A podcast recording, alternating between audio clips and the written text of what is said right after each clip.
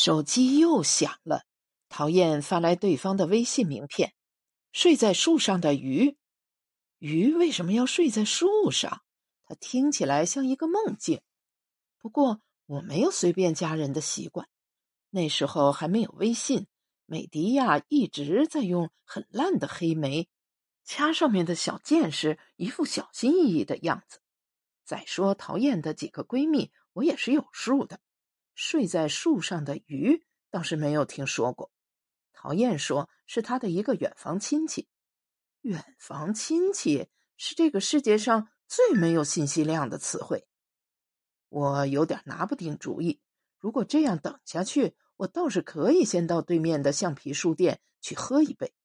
现在的书店都是咖啡馆的情调。我跟书店老板也熟。透过对面的落地窗，我看到。一个窈窕女子正在书架边浏览，窗前的吊篮不偏不倚，正好遮住了她的脸。这边有人剃好了，砰的力气，冲镜子里面的自己明察秋毫。理发师朝椅子猛摔了几下围兜，他说：“轮到你了。”我好生奇怪，原来等的那几个人只是陪那个朋友理发而已，他们一哄而散。在他们身上，仿佛看到我年轻时候的样子。从镜子里可以看到外面的景致，但有一个盲区：如果他立在那里，我是看不到的，也不晓得是不是他。他来了，我又如何面对？我出门时挑了一副挡大脸的墨镜，到这里让理发师缴了械。这一步我没有想到。我忍不住一次次的想象他款款进来，偏头打量我这个镜中人的情景。理发师说：“你不要动。”他没有来。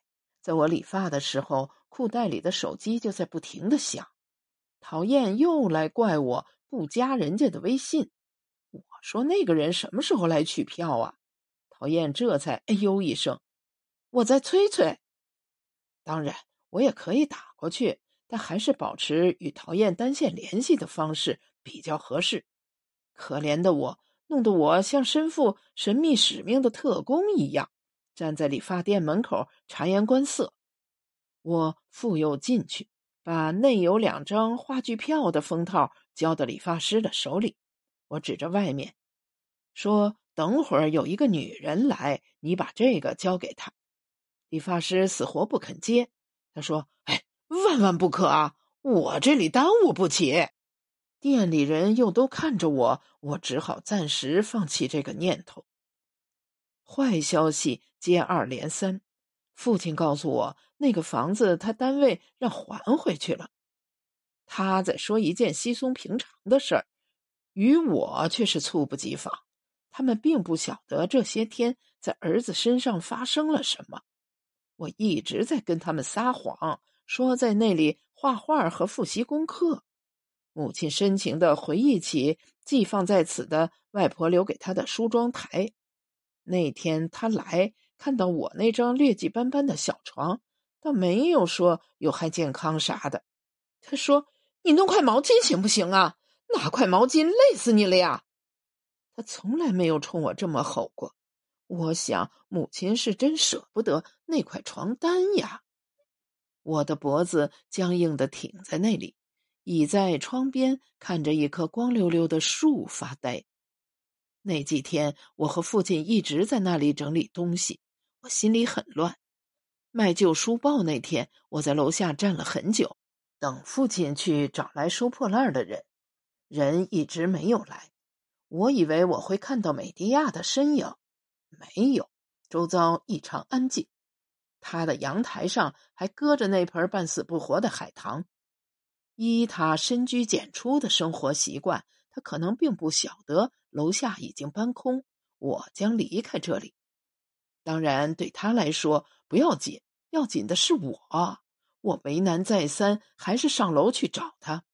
我知道甲亢患者不在。刚才他出门的时候脸色很难看，醉醺醺的。隔了很久，他才来开门。他刚从被窝出来，炸着头发，临时披了一件丈夫的外套。楼道敞开的窗户里肆意旋转的风已有些凉意，已是秋天了。你家又漏水了是吗？他说。没有，我不敢看他，目光移向别处。你真是一个诚实的孩子。他禁不住要笑起来。我知道你在想什么。我说你不知道的。好吧，他说。滚你娘的蛋！他要将门关上，我一脚插了进去。他使着劲儿，生生弄疼了我。僵持了会儿，他突然放弃了。他说：“你要做什么？”我也很纳闷儿。我是来跟他告别的，我为什么要进来呀？进来只是他要关门的连锁反应，这只能怪他。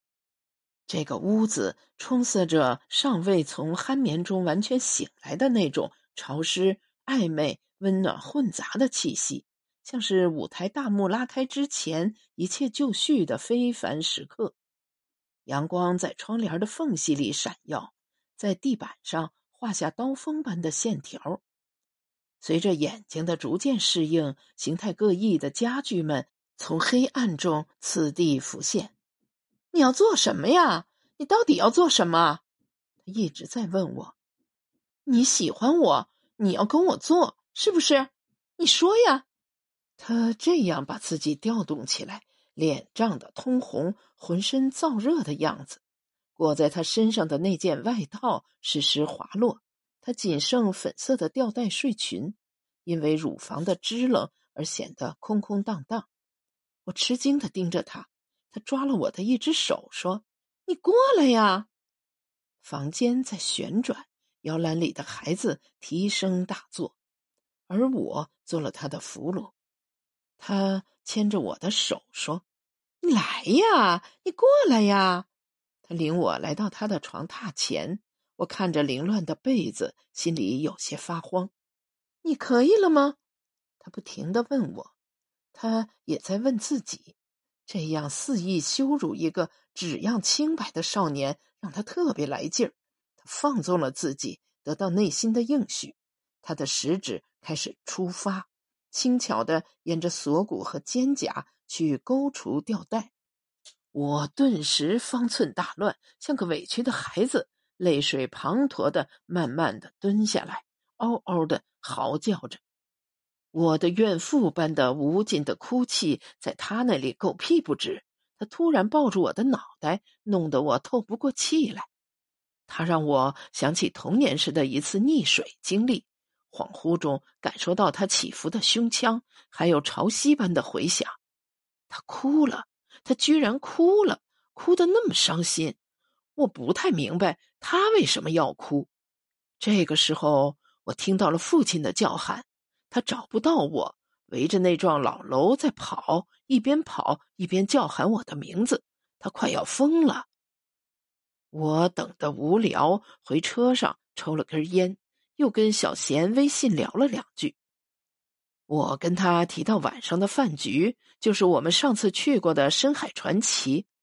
我不禁想起那日在小包间里的侠尼之欢，还有几天后在他小店的一大堆衣服里做爱。那时我们刚认识不久，小贤告诉我，你的左脚袜子上有一个洞。不会又穿上了吧？女人就是女人，她们的感知世界的能力不是我能够想象的。他给我买过一沓新袜子，不过我穿来穿去还是那几双。我看了一下，果然还是又穿回来了。他说去那家日料店是要脱鞋的，去超市买双袜子吧，否则有点不好看。好吧。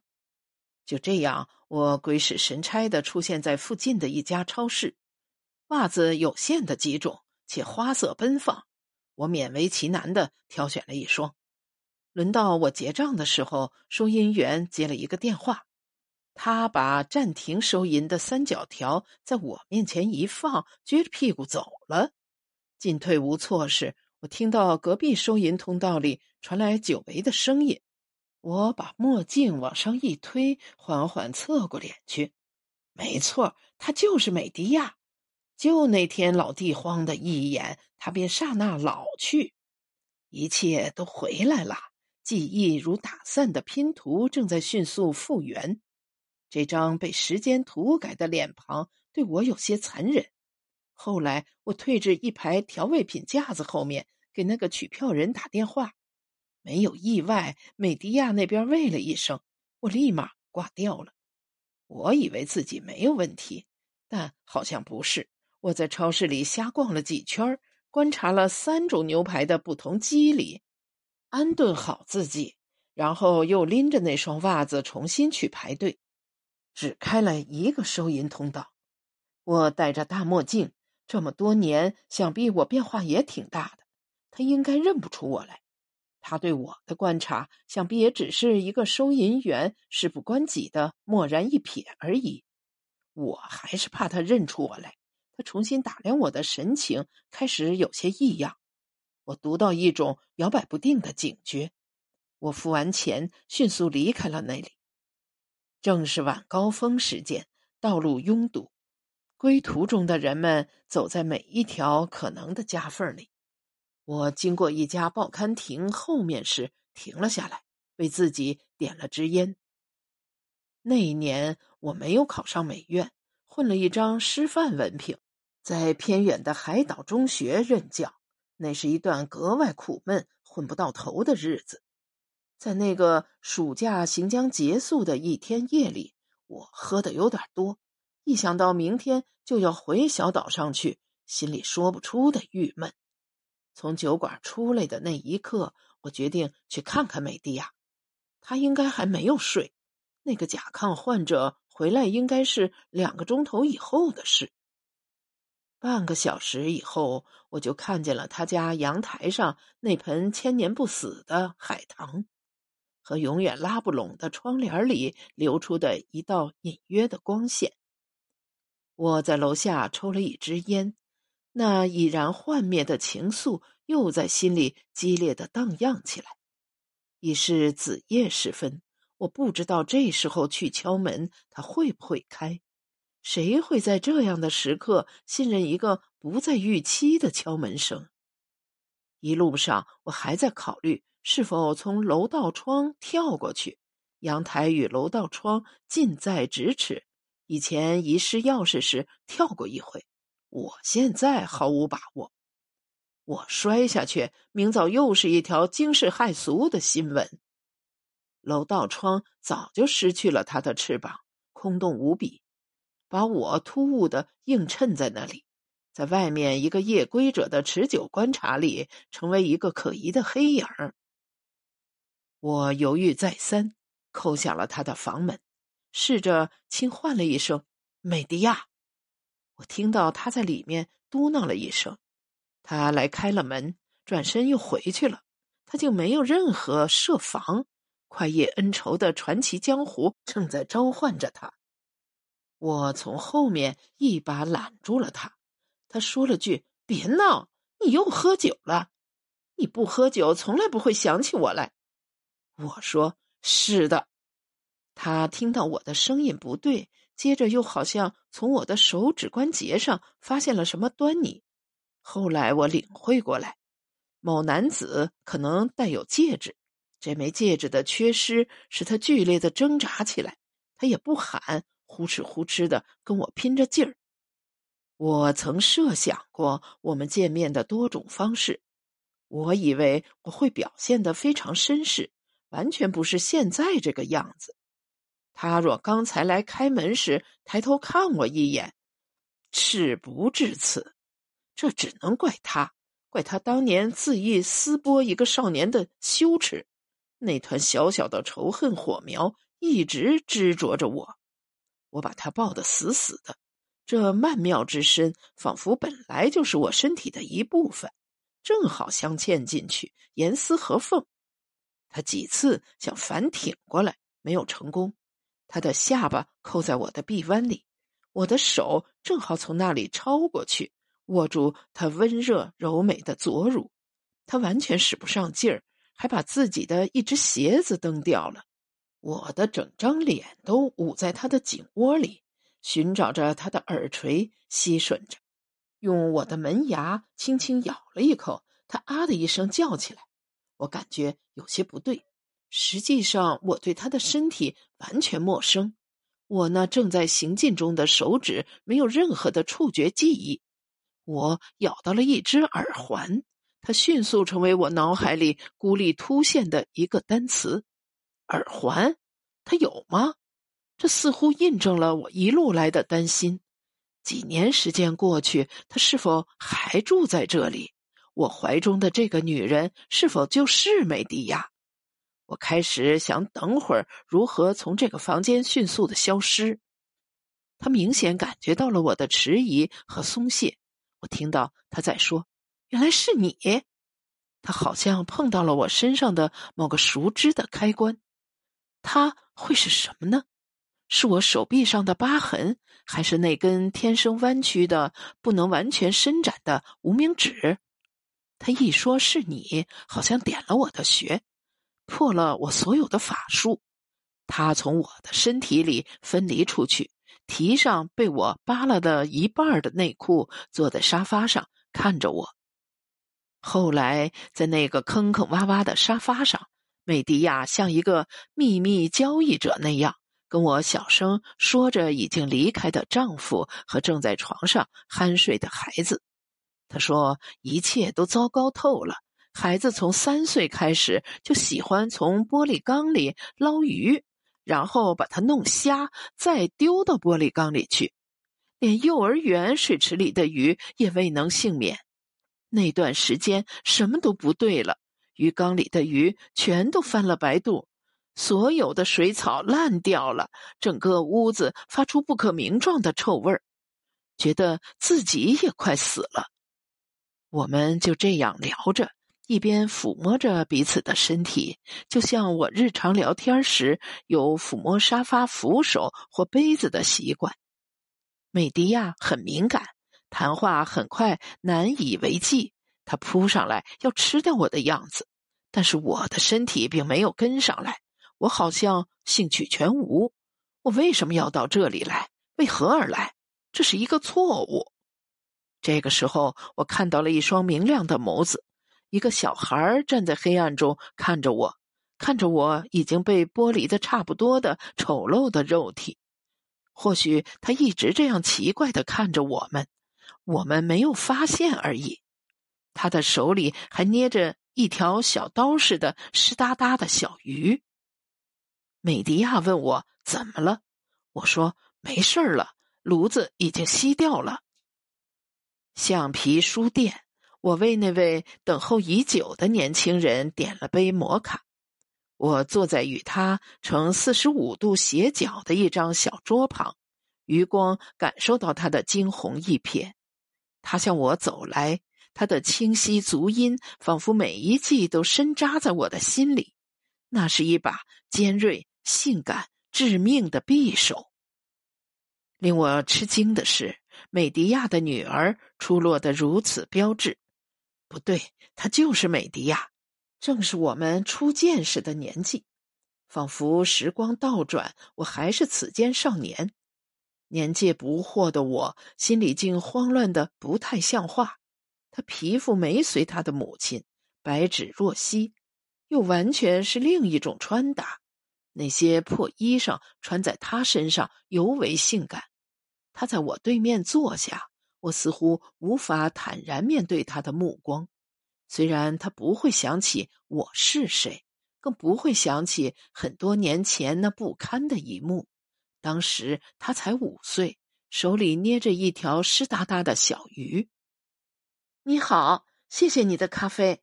他抿了一口，嘴上出现一条细碎的泡沫。好喝。他在打量我，似乎在揣摩我是不是他要等的那个人。我的无动于衷让他很快打消了对我的猜度。但是平白无故的一杯咖啡显然缺乏理由，所以我说：“刚才在对面剃头，见你站了半天。”他朝窗外望了一眼，然后回过头来说：“我在等一个人。”我的目光不经意的从他的一字锁骨和劣质文胸包裹下的血色乳沟上扫过，去打量刚刚出去的一个人的背影。我再回过来看他的脸，我有些冒险。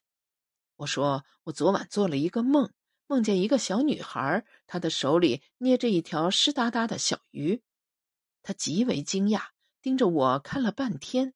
我的脸实在平淡无奇。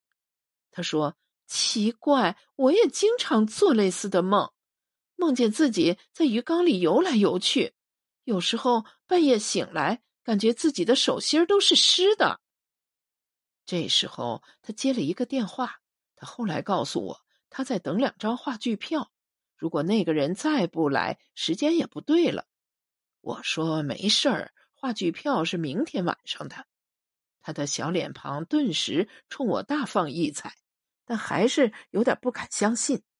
花朵开到一半就要凋谢的意思，僵在那里等待我的答案。我笑了，话剧票在我车上，跟我过去拿吧。美人在侧，男人很容易忘掉自己的年龄。然而，那个糟糕的提醒总会在不经意间来到，就像现在这样。我们在车上坐了半天，然后我对他说：“现在你可以走了。”他一直狐疑的看着我，目光里充满了猜忌。为什么你的梦会和我的重叠？我说：“姑娘。”这个世界上所有的梦都是相似的，他说：“不对，你早就知道我是不是？”我摇摇头说：“我们刚刚才见面，不是吗？”他迷茫的看着我，而我望着前面不远处的深海传奇，门口霓虹灯描绘的一条大鱼，在苍茫暮色中不停的来回穿梭。短篇小说《睡在树上的鱼》，作者黄丽宇，选自《花城》二零二二年第三期。作者简介：黄丽宇，写作经年，文字散见《人民文学》《收获》《花城》《大家》《中山》等刊，著有短篇小说集《一枪毙了你》和散文集《布景集》。作品入选二零二一年收获文学榜。以及各类选刊选本，曾获浙江省优秀文学奖、首届三毛散文奖等，现居浙江舟山。